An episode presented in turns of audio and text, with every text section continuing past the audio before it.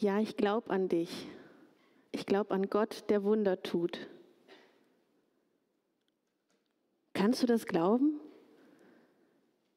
Dass Gott Wunder tut? Oder hast du manchmal Zweifel?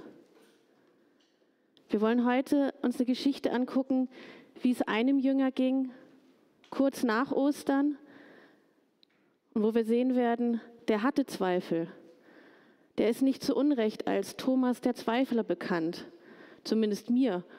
Und als ich mich mit der Geschichte jetzt näher befasst habe, habe ich gemerkt, dieser Thomas, ich glaube, der hat eine Rehabilitation verdient. Viel zu lange ist er viel zu schlecht in meinem Kopf weggekommen. Ich weiß nicht, wie es euch geht. Der sagt, das ist der Jünger, der es nicht glauben kann, als die anderen ihm sagen, wir haben Jesus gesehen, den Auferstandenen. Und er sagt, ich kann das nur glauben, wenn ich seine Wunden in den Händen und auch hier in der Seite sehen und anfassen kann. Dann, nur dann kann ich glauben. Ist das ein rechter Glaube? Ich habe mich mal in meinem Bekanntenkreis umgehört, bei mir im Hauskreis und bei anderen Leuten, ob die vielleicht an der einen oder anderen Stelle eine Frage an Gott haben, Zweifel. Und tatsächlich waren einige mutig und haben sich geoutet. Einer sagte, mir fällt so schwer zu glauben, weil warum schreitet Gott bei all dem Leid nicht ein? Ein paar andere waren mutig und haben mir eine Videobotschaft geschickt. Die hören wir uns, gucken wir uns mal an zusammen. Jesus sagte vor 2000 Jahren, das Reich Gottes ist nahe. Wenn ich heute auf Stuttgart schaue, fällt es mir schwer, das zu glauben, dass das auch heute, jetzt und hier gilt. Mir fällt es manchmal schwer, Gott zu glauben, dass jede Sünde einfach durch seinen Tod weggewaschen ist und das bedeutet, dass, sie, dass er mir vergeben hat einerseits und andererseits hat er auch jede Sünde vergessen. Bedeutet das auch gleich für mich, dass ich sie auch vergessen sollte und vergeben sollte ich mir auch. Und das wirklich zu glauben, dass es nicht mehr da ist, das ist manchmal ein bisschen schwer.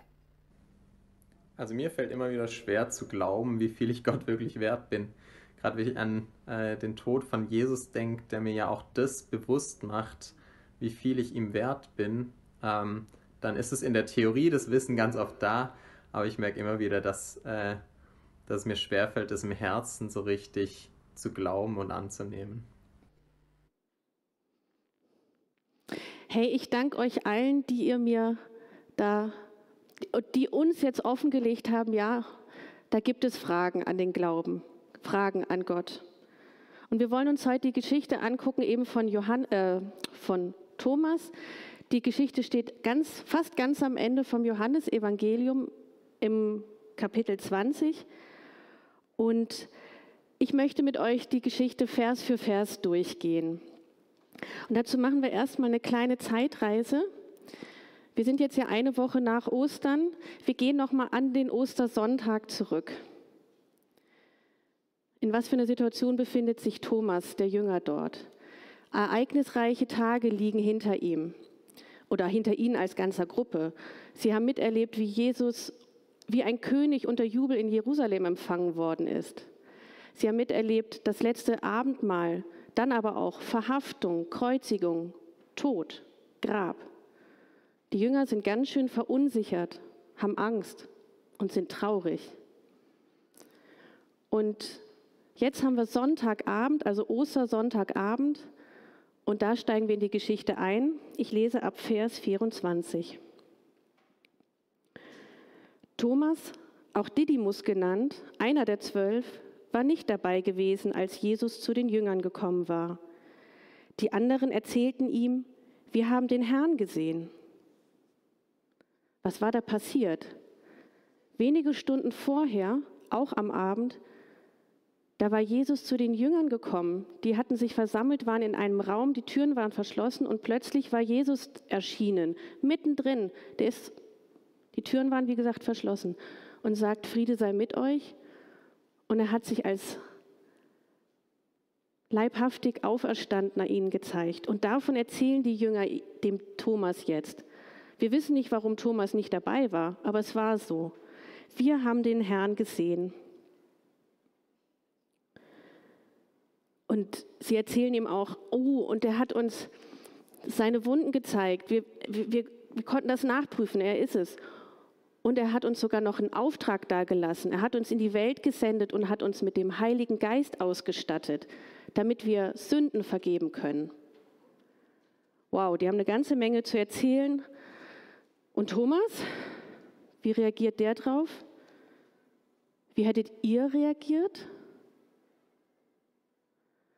Also ich habe mir überlegt, wenn mir das jemand sagt, meine erste Reaktion wäre gewesen, wieso musste ich das verpassen? Warum, warum war ich nicht dabei? War es Jesus vielleicht nicht wichtig, dass ich dabei war? Bin ich ihm nicht wichtig? Was denken jetzt die anderen von mir? Bin ich, habe ich noch eine Berechtigung, Teil dieser Jüngergruppe zu sein? Puh, ich wäre, glaube ich, ganz schön, ich hätte mich hundsmiserabel gefühlt. Eigentlich ist es ja eine gute Botschaft, die die da erzählen durf, äh, mir erzählt haben. Und doch, ja, Thomas sagt, erst muss ich seine von den Nägeln durchbohrten Hände sehen. Erst muss ich meine Finger auf die durchbohrten Stellen und meine Hand in seine durchbohrte Seite legen. Vorher glaube ich es nicht. Irgendwas scheint ja dran zu sein. Also er merkt, die Jünger haben sich verändert. Die Situation hat sich total verändert, als er wieder dazu kam.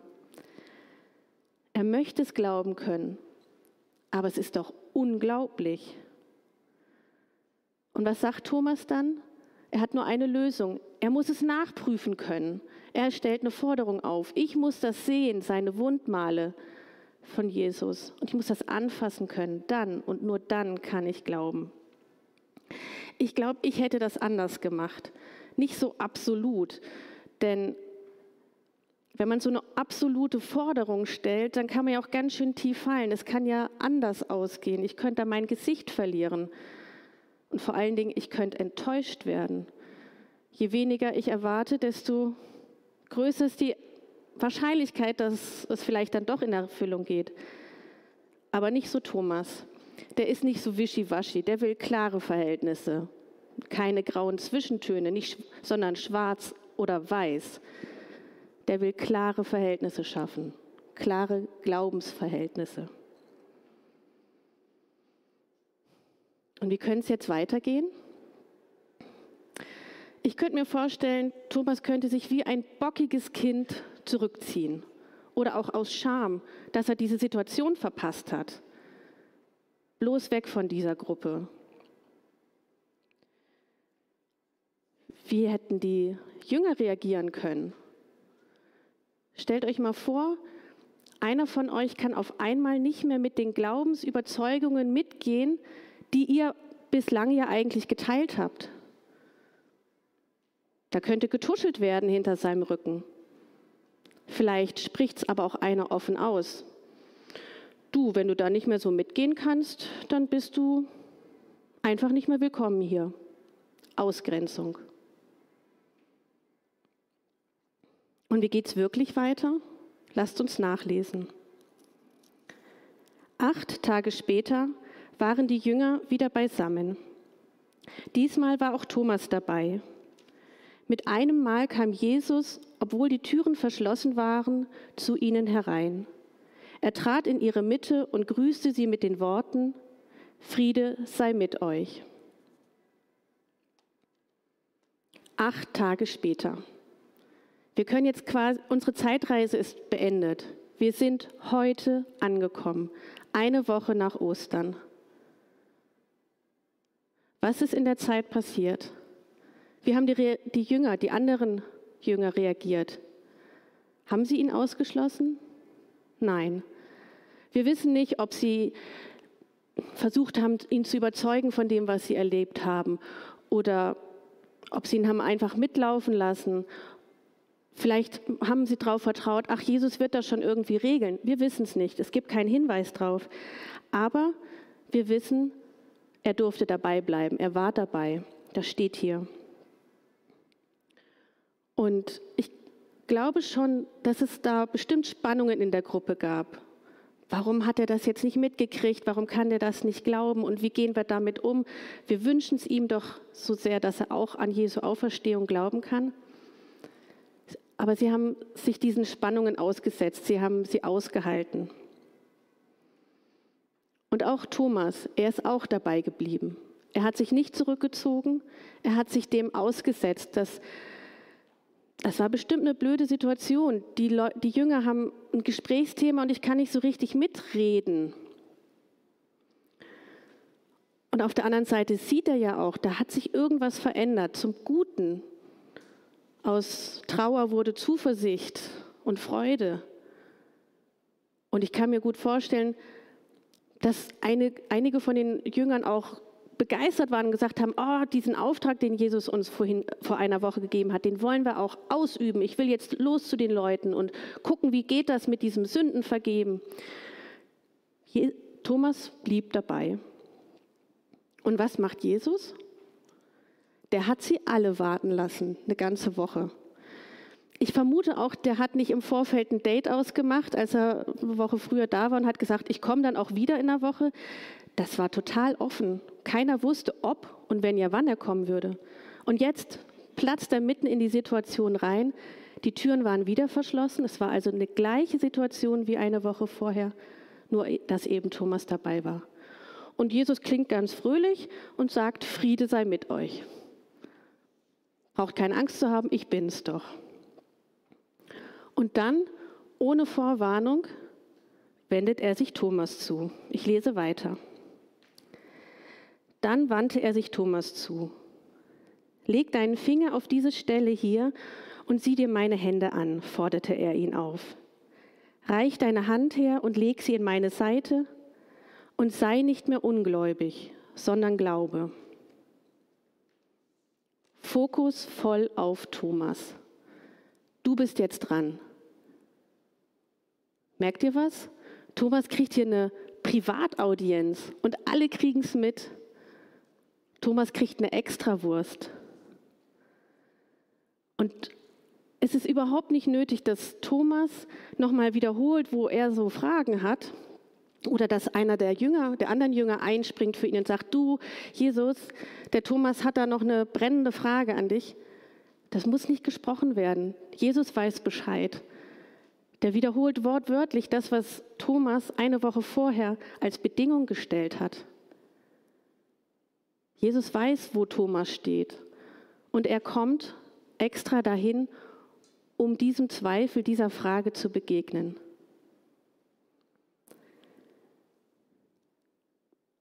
Und dabei bleibt es aber nicht. Er ist auf die Forderung, auf die Bedingung von Thomas eingegangen und jetzt stellt Jesus selber noch eine Forderung. Sei nicht mehr ungläubig, sondern glaube. Jesus sagt, und jetzt steht eine Entscheidung an und die musst du treffen, Thomas. Und jetzt ist auch der richtige Zeitpunkt dafür. Irgendwann muss man sich mal entscheiden. Entweder du glaubst oder du glaubst nicht. Du schließt dich mir an, du folgst mir nach oder du lehnst mich ab.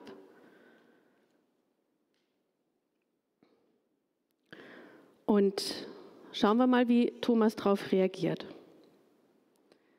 Thomas sagte zu ihm, mein Herr und mein Gott. Was sagt er da? Das ist sein Glaubensbekenntnis. Wir haben gerade im Lobpreis gesungen, ja, das glaube ich. Ich glaube an Gott, der Wunder tut. Und Thomas sagt hier, ich glaube an dich, du bist mein Herr und mein Gott. Und ich habe gemerkt, das ist eigentlich die Antwort auf das, was Gott damals in den zehn Geboten sagte, als er die dem Volk Israel gegeben hat. Ganz am Anfang sagt, stellt Gott sich im Alten Testament vor, ich bin der Herr, dein Gott. Ich habe dich aus der Sklaverei in Ägypten befreit und du sollst keine anderen Götter haben neben mir. Aber er fängt mit dieser Vorstellung an, ich bin der Herr, dein Gott. Und Thomas, ich meine, der ist in Israel aufgewachsen als Jude der kannte natürlich die zehn Gebote in und auswendig, von, von Kind auf. Und auf einmal ist ihm was vom Kopf ins Herz gerutscht. Und er sagt, ja, du bist mein Herr und mein Gott.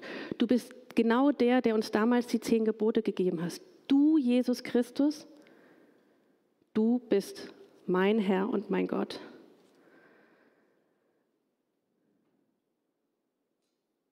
Also er hat sich entschieden. Jetzt könnte doch die Geschichte eigentlich zu Ende sein, ist sie aber nicht. Wir lesen mal noch weiter. Jesus erwiderte, jetzt, wo du mich gesehen hast, glaubst du. Glücklich zu nennen sind die, die nicht sehen und trotzdem glauben. Dieser letzte Satz, das ist der, mit dem ich echt Probleme habe. Der klingt für mich wie eine Ohrfeige. Jetzt hat Thomas doch endlich es kapiert und wir müssten uns da freuen. Und dann kommt dieses, ja, nur weil du mich gesehen hast, glaubst du. Also das klingt für mich, als ob Jesus ihn da irgendwie abwatschen möchte. So habe ich das zumindest bislang immer gehört. Und ich habe gemerkt, da steckt, glaube ich, noch was ganz anderes dahinter, was mich sehr ermutigt. Ich glaube nämlich, dass die zwei Sätze, die Jesus sagt, zwei unterschiedliche Adressaten hat. Der erste Satz, jetzt wo du mich gesehen hast, glaubst du. Ich höre da, Jesus feiert das total. Hey, endlich glaubst du es. Das war alle Mühe wert. Deswegen, wegen dir bin ich hergekommen, noch ein zweites Mal, um dir zum Glauben zu helfen. Das war es wert, weil ich dich so lieb habe, Thomas, und ich wollte auch, dass du glauben kannst. Ich glaube, der feiert das wirklich. Und was soll dann der andere Satz? Glücklich zu nennen sind die, die nicht sehen und trotzdem glauben. Ich glaube, hier will ähm, Jesus den Blick weiten. Wir sind in dieser engen Schar von Jüngern, elf Leute, vielleicht sind noch ein paar Freunde dabei, die haben das Glück, Jesus wirklich leibhaftig gesehen zu haben. Jesus weiß aber, er ist nicht für immer und ewig auf der Erde, sondern es wird Menschen danach geben, und die sollen auch an ihn glauben können. Und die haben nicht diese Möglichkeit, dieses Privileg wie die Jünger, ihn leibhaftig zu miterleben. Deswegen, die sind wirklich zu beglückwünschen. Wie wär's? Dreh dich doch mal zu deinem Sitznachbarn um und sag: Herzlichen Glückwunsch, du kannst glauben, obwohl du Jesus nicht gesehen hast.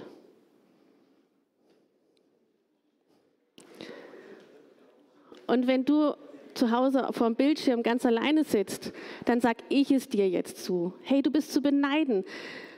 Obwohl du Jesus nicht mit deinen eigenen Augen sehen konntest, kannst du glauben, an ihn glauben. Herzlichen Glückwunsch. Wozu steht diese Geschichte hier eigentlich? Wozu brauchen wir die? Warum ist es sie wert, erzählt zu werden? Damit ihr glaubt. Wir lesen gleich noch zwei Verse weiter im Johannesevangelium. Und das gehört gar nicht mehr exakt zu der Geschichte dazu, sondern es ist eine Zusammenfassung von dem gesamten Buch von Johannes, wo er aufschreibt, warum er dieses Buch geschrieben hat. Jesus tat in der Gegenwart seiner Jünger noch viele andere Wunder, durch die er seine Macht bewies, die aber nicht in diesem Buch aufgezeichnet sind. Was hier berichtet ist, wurde aufgeschrieben, damit ihr glaubt.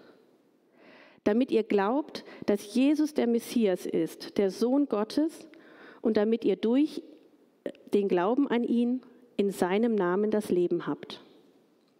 Damit ihr glaubt. Dafür ist die Geschichte wichtig. An anderer Stelle heißt es, denn Gott will, dass alle Menschen gerettet werden und zur Erkenntnis der Wahrheit kommen. Das ist Jesus Ziel. Dafür tut er alles. Dafür gibt er Privataudienzen. Dafür führt er Ge ähm, Gespräche im Verborgenen mitten in der Nacht mit einer einzelnen Person. Er geht aber auch auf den Berg am helllichten Tag und hat und spricht zu 5000 Menschen. Das, was für dich nötig ist, das tut er, damit du eine Entscheidung für ihn treffen kannst. Ich selber habe das auch erlebt. Es gab mal eine Zeit, da war ich auf der Suche nach Gott. Und ich habe dann gesagt, der nächste Partner, den ich habe, also ich war auch auf der Suche nach einem Mann, muss ich sagen, der muss,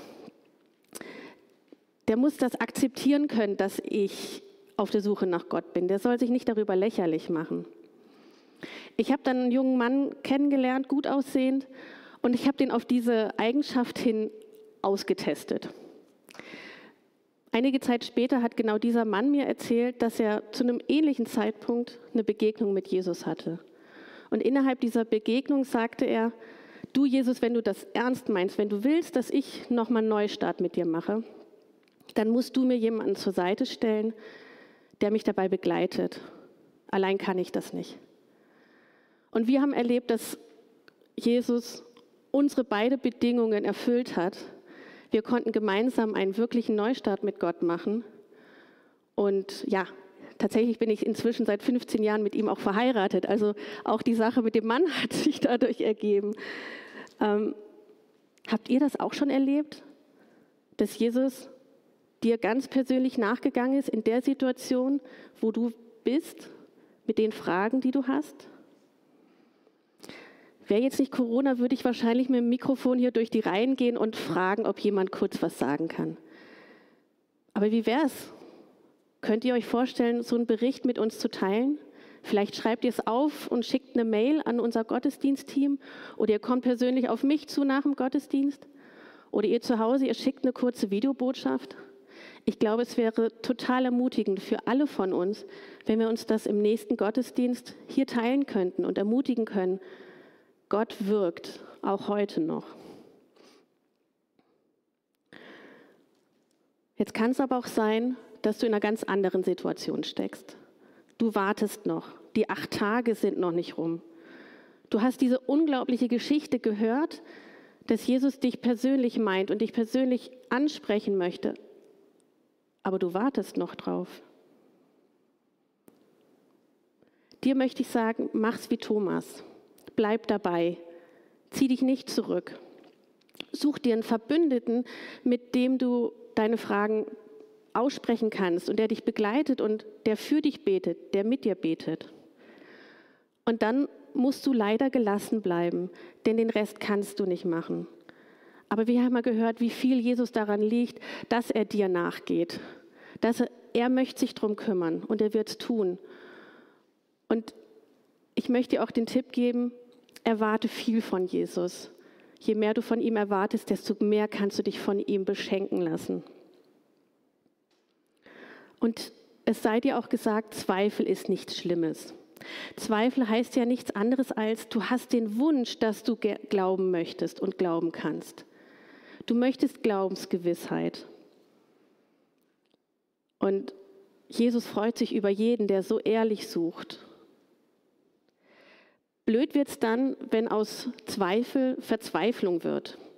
Das ist der Punkt, wenn du nicht mehr zu hoffen wagst, wenn du die Hoffnung verloren hast und auch keine Hilfe mehr von Jesus erwartest. Das kann dann sein, weil du vielleicht bist du enttäuscht weil Jesus dich noch nicht angesprochen hat oder nicht so, wie du es gerade bräuchtest. Lass nicht zu, dass Enttäuschung sich in deinem Herzen festsetzt, sondern sprich es aus, sprich es offen Jesus gegenüber aus. Und dann kann Jesus dir nämlich Frieden schenken und Glaube. Ich möchte nochmal zusammenfassen. Ich habe gesagt, Thomas hat eine Rehabilitation verdient. In meinen Augen hat er die bekommen. Ich habe herausgefunden, Thomas war total mutig. Er hat ausgesprochen, was doch so unglaublich ist. Und er ist mein Vorbild darin, wie man mit Zweifel umgeht. Aktiv, konstruktiv. Er hat sich der unangenehmen Situation ausgesetzt und hat sich nicht zurückgezogen. Und diese Geschichte, dass sie in der Bibel steht, das finde ich auch deshalb total toll, weil sie zeigt, Glaubenszweifel sind real, die kommen vor und die haben auch einen Platz. Und Jesus hat keine Angst vor unseren Fragen und Zweifeln. Der kann damit umgehen. Und so wie er sich darüber gefreut hat, extra nochmal wegen Thomas zurückzukommen in die Gruppe der Jünger, um ihm da zu helfen, so will er das auch bei uns tun. Wie gehen wir mit Zweifel um? Wenn du selber Fragen hast und zweifelst, mach's wie Thomas, bleib dran, zieh dich nicht zurück, sondern stell dich der Situation. Und wenn in unserer Gruppe jemand ist, der solche Glaubenszweifel hat, lasst uns diese Person bei uns behalten, unterstützen, mittragen. Denn vielleicht kommt es auch mal in deinem Leben vor, dass du Fragen hast und zweifelst. Und dann bist du froh, dass du auch Teil der Gruppe bleiben darfst und kannst und willkommen bist. Und am wichtigsten ist für mich, Jesus tut wirklich alles, damit wir glauben. Er ist für uns am Kreuz gestorben und das war das Allergrößte und er kann auch kleine Wunder tun und unsere Glaubenszweifel denen begegnen. Er weiß, was uns umtreibt. Wir haben jetzt eine kurze Zeit der Stille. Überleg mal, wo hat Jesus dich gerade abgeholt? Wo hat er dich angesprochen? Ich habe auch gerade noch den Gedanken gehabt, vielleicht ist es Zeit, dass du heute eine Entscheidung für Jesus triffst. Trau dich. Amen.